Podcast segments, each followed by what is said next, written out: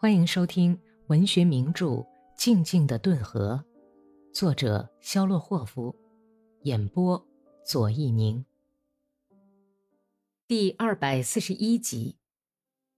一辆大车由两个骑马的哥萨克押送着，飞快地赶到为申斯克执行委员会的红砖房子跟前。利哈乔夫斜躺在车尾上，他一手扶着那只用浸透了血的布包着的胳膊。站起身来，两个哥萨克下了马，押着他走了进去。叛军联合部队临时司令苏亚洛夫的房间里挤了有一个连的哥萨克，利哈乔夫小心地护着胳膊，挤到桌子跟前。除了非常狡猾的、细得像两道缝似的黄眼睛，再也没有一点引人注目的矮小的苏亚洛夫坐在桌边。他温柔地瞅了一眼里哈乔夫，问道：“把宝贝儿送来了，你就是里哈乔夫吗？”“就是，这是我的证明文件。”里哈乔夫把装在口袋里的小皮包扔在桌子上，傲慢而又严厉地瞥了苏亚洛夫一眼。“我很遗憾，没有完成我的使命，没有把你们这些坏蛋消灭。但是苏维埃俄罗斯会叫你们受到应有的惩罚的。”请把我枪毙吧！他耸了耸被子弹打穿的肩膀，皱了皱大粗眉毛。不，里哈乔夫同志，我们正是因为反对枪毙人才起义的。我们这里可不像你们那样没有枪毙人的事。我们还要把你的伤医好，也许你对我们还有用处呢。苏亚洛夫的眼睛里闪着光芒，温柔地说：“闲人都出去，喂。”快点儿！只有列什托夫斯克、切尔诺夫斯克、乌沙科夫斯克和维申斯克诸村镇的连长留了下来。他们都坐到桌边来，有人踢给里哈乔夫一张凳子，但是他没有坐，靠在墙上，越过人们的头顶，看着窗外。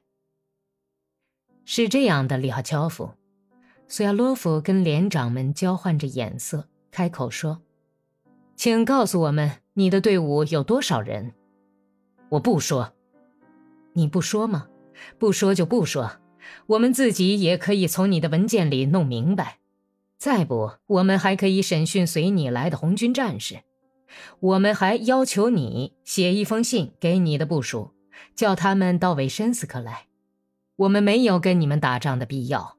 我们不反对苏维埃政权，我们反对的是公社和那些犹太人。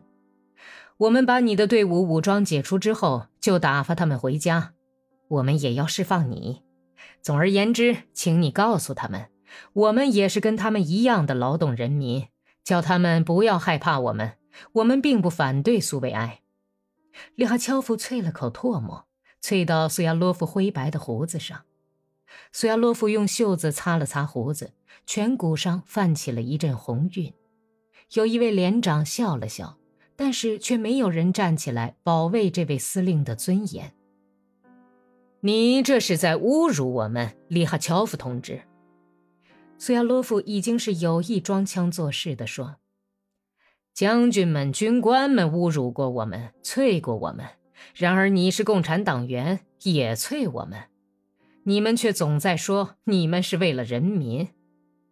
喂，外面有人吗？来把这位政委带走。”明天我们就把你送到卡赞斯克去。也许你要再好好考虑考虑吧。”一位连长严厉地说。利哈乔夫迅速地整理了一下披在肩上的直领制服，朝站在门口的押送兵走去。没有枪毙他，因为暴动的人们就是为了反对枪毙和抢劫才起来造反的。第二天，把利哈乔夫押往卡赞斯克去。他走在几名骑马的押送兵前面，清洁地踏着积雪，皱着短粗的眉毛。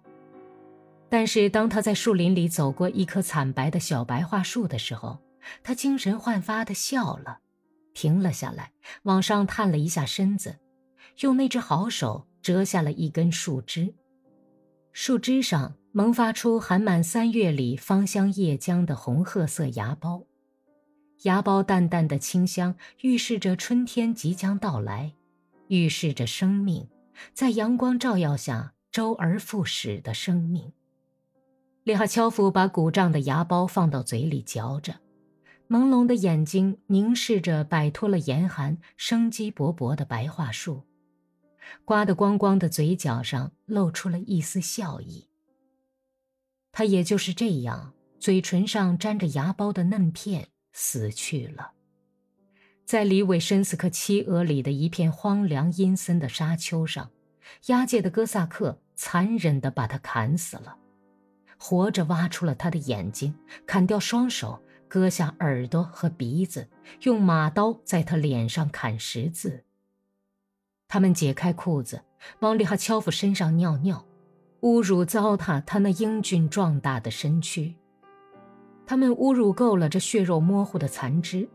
一个押送兵用脚踏在还在微微哆嗦着的胸膛上，踏在仰面躺着的残躯上，斜着一刀。把脑袋砍了下来。本集播讲完毕，感谢收听。